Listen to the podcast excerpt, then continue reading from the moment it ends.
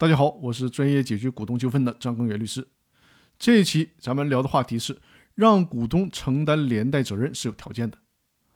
我们在理解公司人格否认，也就是追究股东连带责任的时候，一定要有一个正确的认识。也就是说呢，公司人格独立和股东有限责任是公司法的基本原则。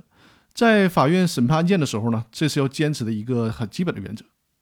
至于否认公司的独立人格，让滥用公司法人独立地位和股东有限责任的股东对公司债务承担连带责任，只是一个例外的情形，是不得已而为之的。所以说呢，不能动不动就想着让股东对公司的债务承担连带责任，必须得符合法律的特定情形才可以。还有就是不能伤及无辜，比如公司有三个股东，分别是隔壁老王、张三和李四儿。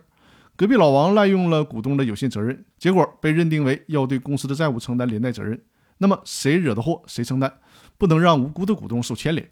另外就是强调主观上的故意，也就是说呢，憋着坏就是想滥用公司法人独立地位，利用股东有限责任坑债权人的钱，这才能使用公司人格否认制度，让有责任的股东对公司的债务承担连带责任。